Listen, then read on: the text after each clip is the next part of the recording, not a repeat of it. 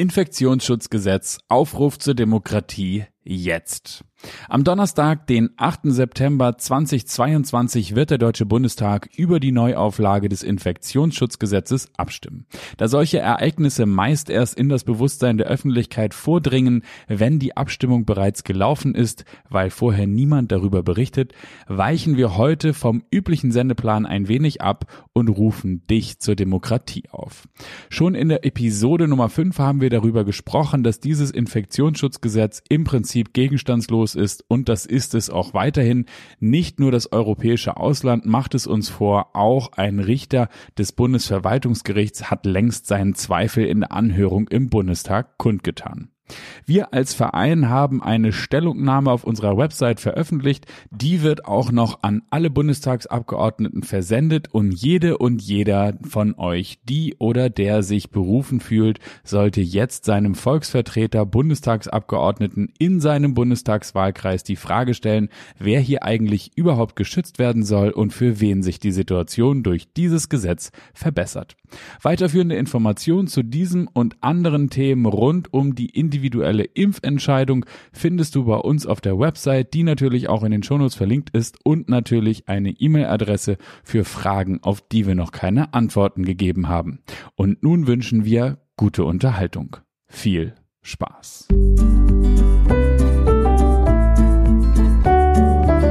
Impfen mit Sinn und Verstand der Podcast des Vereins Ärztinnen und Ärzte für individuelle Impfentscheidung. Moin und herzlich willkommen hier in diesem wunderbaren Podcast Impfen mit Sinn und Verstand.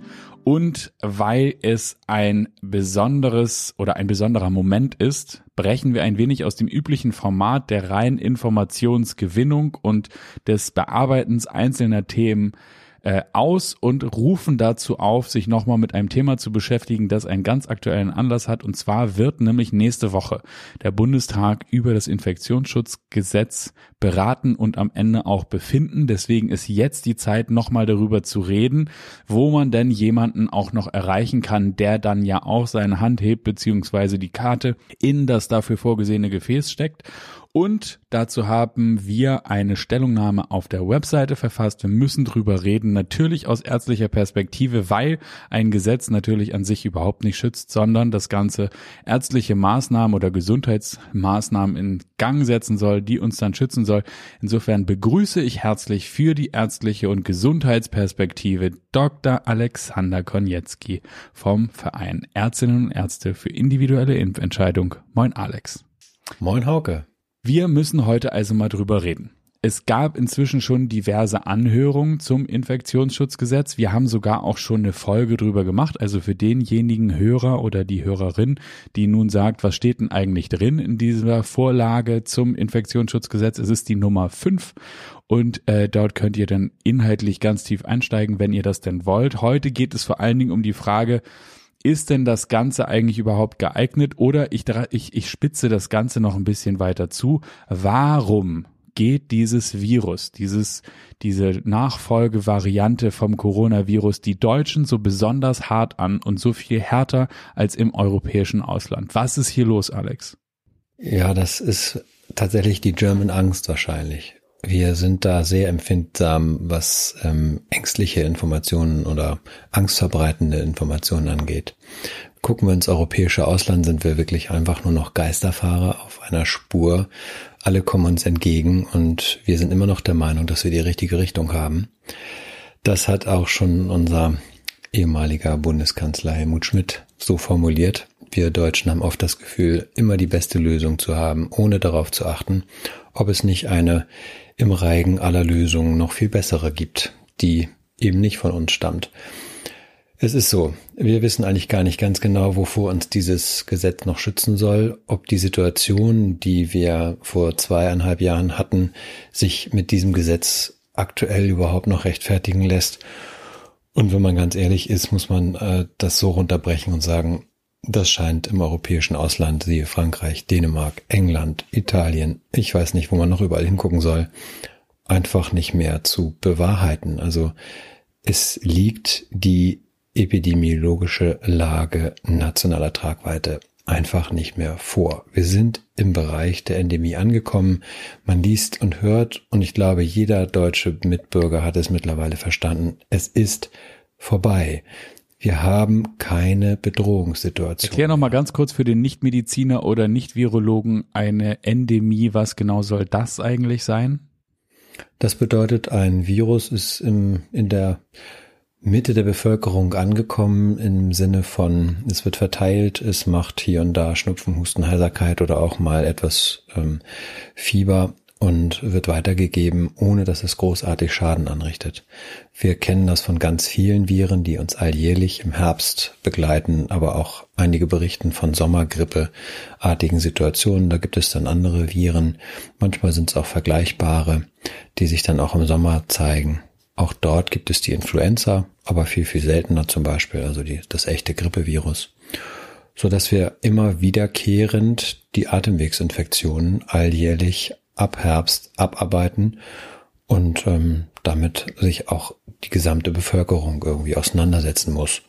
Jeder ist mal im Herbst-Winter-Bereich erkältet oder verschnupft oder so etwas. Und da reiht sich jetzt das SARS-CoV-2 Virus in die Gruppe der Atemwegsinfekte ein. Wir sind inzwischen auch in der Variante BA4, BA5 Omikron. Also ich habe es nicht ganz genau durchdrungen, warum das diese genauen Namen trägt, aber ich habe verstanden, dass das Varianten des Viruses sind, die gelernt haben, dass es eine gute Idee ist, den eigenen Wirt nicht zu töten, weil man selber sonst auch mit drauf geht, beziehungsweise die aggressiveren Erreger haben dann ja möglicherweise auch größeren Schaden angerichtet, aber die sind alle nicht mehr im Umlauf, wenn ich das richtig verstanden habe. Korrigiere mich, wenn ich Unsinn rede.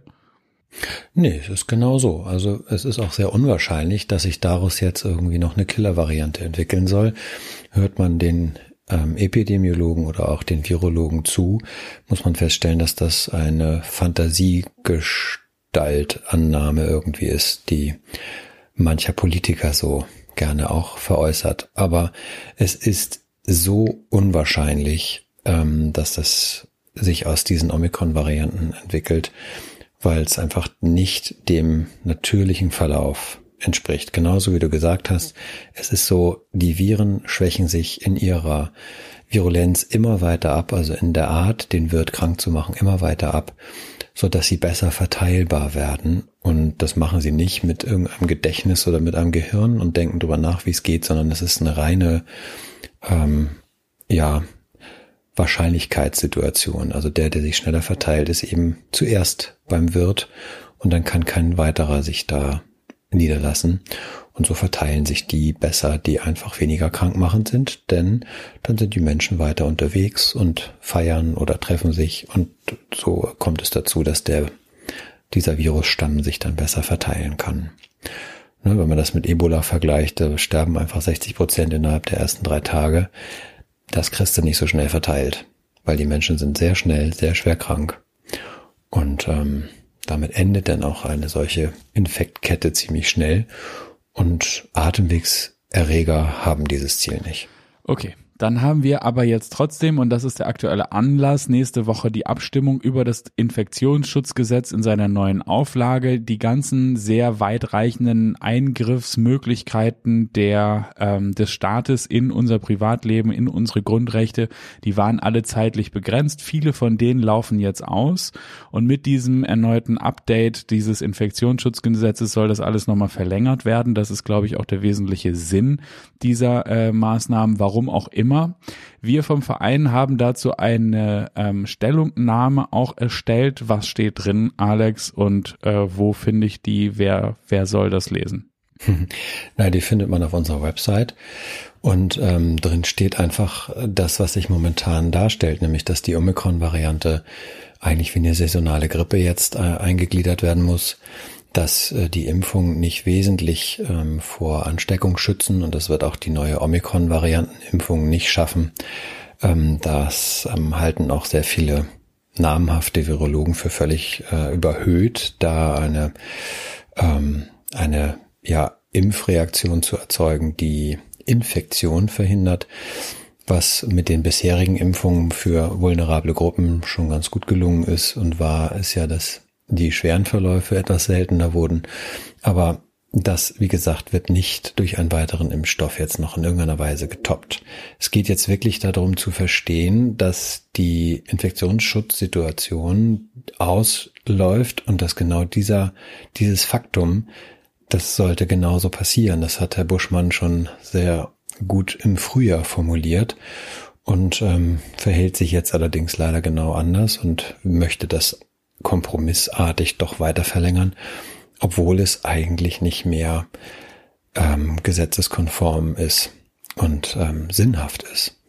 Und, und unserer Stellungnahme ist einfach auch nochmal zu entnehmen, dass es Sinn macht, jetzt von allen Maßnahmen sich zu distanzieren und ein Infektionsschutzgesetz sozusagen wieder in den Schlaf zu versetzen, was vielleicht sinnvoll sein könnte, wenn wir uns in eine pandemische Situation entwickeln, ähm, die eben mit einem Virus oder mit einem anderen Erreger sich erneut dann zeigen kann in den nächsten fünf, sechs, sieben, zehn Jahren, wo es wieder darum geht, wirklich Bevölkerungsgruppen in größerer Ordnungszahl zu schützen. Davor müssen wir jetzt gar keine Sorge mehr haben. Dieses Papier werden wir oder diese Stellungnahme werden wir auch nochmal allen Bundestagsabgeordneten zusenden. Das heißt, jeder, der sich selber jetzt informieren will, findet es bei uns auf der Website, natürlich auch unten in den Shownotes verlinkt.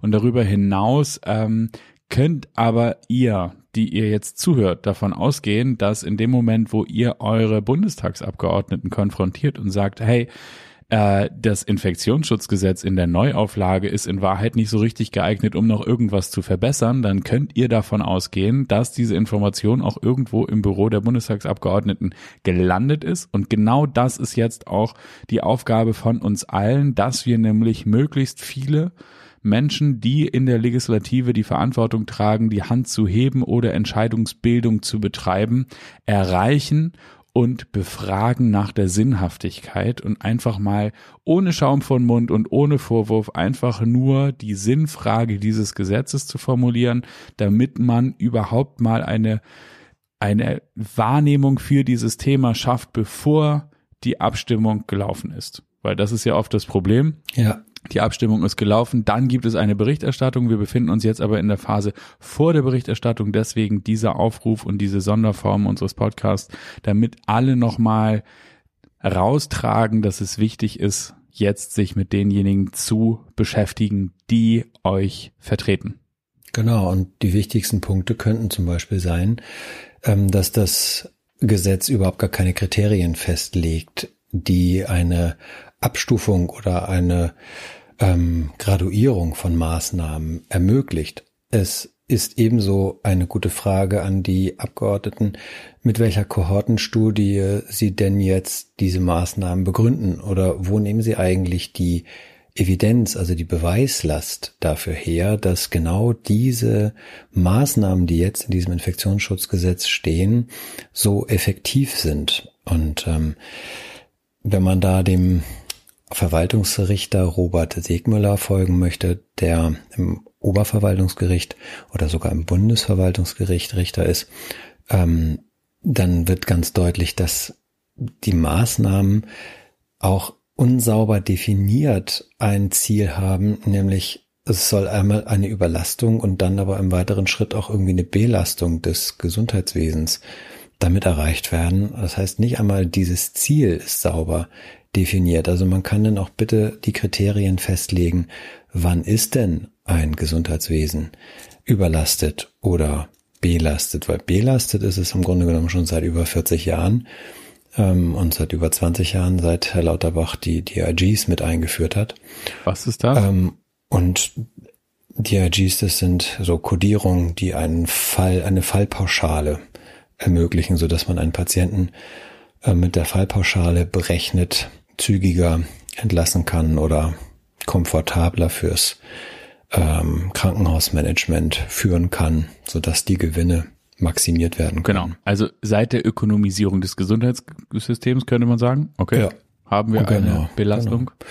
Genau. Ja, haben wir eine Belastung, weil natürlich dann mit der DLG geguckt werden kann, wie viele Leute brauche ich denn, um einen solchen Patientenfall auch zu behandeln. Und dann kann man vielleicht auch Personal hier und da einsparen. Das wurde eben eiskalt auch gemacht. Sodass da eine Optimierung auf wirtschaftlicher Seite stattgefunden hat. Gar nicht im Sinne des Patienten oder im Sinne der Arbeitszufriedenheit von den Angestellten, Intensivpflegern zum Beispiel, sondern einfach auf ökonomischer Seite. Und so wurde aus einem Gesundheitssystem Und, ein Krankheitssystem, entschuldige, so viel Polemik darf denn doch sein. Aber ja. äh, genau, ganz, mhm. mach's, mach's mal ganz einfach. Macht es für irgendwen Sinn? Also was verbessern wir mit dem Gesetz für, für wen eigentlich? Wird für irgendwen? Für diese Situation gar nichts mehr. Jeder Mensch darf sich äh, impfen lassen, wenn das möchte, ob nur mit einem äh, Impfstoff, der jetzt schon existiert oder der in zwei oder drei Monaten oder Ende des Monats auf den Markt kommt. Das kann jeder für sich und sollte jeder für sich selber entscheiden. Die Impfpflicht, die momentan im Gesundheitswesen ähm, statuiert ist, die gehört genauso abgeschafft, wie das Infektionsschutzgesetz insgesamt jetzt schlafen gelegt werden sollte damit äh, nicht noch einfach unnötige Maßnahmen weiteren Schaden anrichten. Und das ist hier noch gar nicht beleuchtet worden, denn ähm, es wird auch wieder ermöglicht werden, dass äh, Kinder und Schüler und ähm, Jugendliche einfach mit Maskenpflicht und Testpflicht übersät in irgendwelchen Schulen ausharren müssen, ähm, die immer unmenschlicher werden. Das fordern jetzt auch noch die Lehrerverbände. Also da muss man sagen, die Angst in Deutschland vor einem Virus, was sich jetzt mittlerweile so verhält wie ein normaler Husten-Schnupfen-Virus mit etwas grippaler Symptomatik, das ist schon gigantisch ähm, befeuert worden über die letzten zwei Jahre und ähm, eigentlich sehr, also es ist so ungerechtfertigt und auch unfair, das muss man ganz klar sagen. Es wird wieder eine Menschengruppe herausgegriffen, die sich nicht wehren kann. Da werden die meisten Maßnahmen relativ zügig von den Ländern umgesetzt werden können und das darf einfach nicht sein. Deswegen gehört dieses Infektionsschutzgesetz einfach ähm, wieder in die Akte und ähm, wir sollten es gut überarbeiten und wir sollten es profund überarbeiten. Denn ganz ehrlich, so wie wir das die letzten zwei Jahre angewendet haben, wird es uns bei einer Pandemie größeren Ausmaßes nicht wirklich schützen. Also da gehören gute Daten dazu, gute Kohortenstudien, gute ähm, Surveillance, dass man einfach weiß, was man da tut. Das wurde gar nicht gemacht. Das sind alles die Fragen, die könnte man seinem vertretenden Bundestagsabgeordneten des Land, also des Kreises stellen und ähm, ihn bitten, dazu mal Stellung zu nehmen. Ja, oder einfach nur für Aufklärung zu sorgen. Es gibt jede Menge Argumente, die findet ihr jetzt überall hier im Podcast, auf der Website. Und, und das ist, ich will das einmal noch betonen, weil das, du sagtest gerade so im, im Nebensatz, wenn man sich anschließen will, äh, dem äh, Bundesverwaltungsrichter, der ist hinterher schon dafür zuständig, dass dieses Gesetz auch griffig in der Praxis umgesetzt wird. Und wenn jemand aus diesem Organ sagt, im Übrigen, ähm, in der Anhörung im Bundestag, äh, die Nummer ist nicht ganz sauber, weil was bringt's eigentlich, dann ist das keine Kleinigkeit. Das Weltinterview ist auch im, im Netz zu finden. Die Welt nun auch nicht gerade verdächtig hier.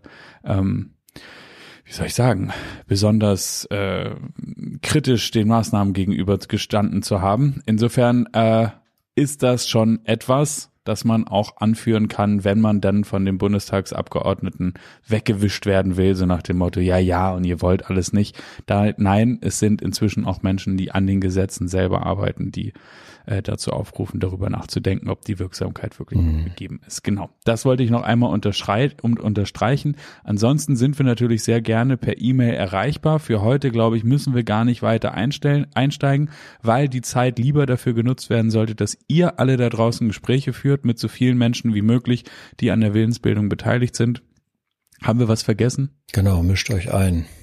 Ja, mischt euch ein. Also ähm, macht euch bemerkbar. Es ist äh, tatsächlich so, dass wir ähm, nochmal lauter darauf aufmerksam machen müssen, was ähm, ja hier gerade so, ich sag mal, fast im Verborgenen nächste Woche einfach über den Tisch geht. Genau. Verteilt gerne diesen Podcast oder und die Stellungnahme und wenn ihr Fragen habt, wendet uns an euch. Wendet uns an euch? Wendet euch an uns. So rum. und in diesem Sinne, vielen Dank, Alex, und danke euch da draußen fürs Zuhören. Bis zum nächsten Mal. Tschüss. Vielen Dank. Tschüss.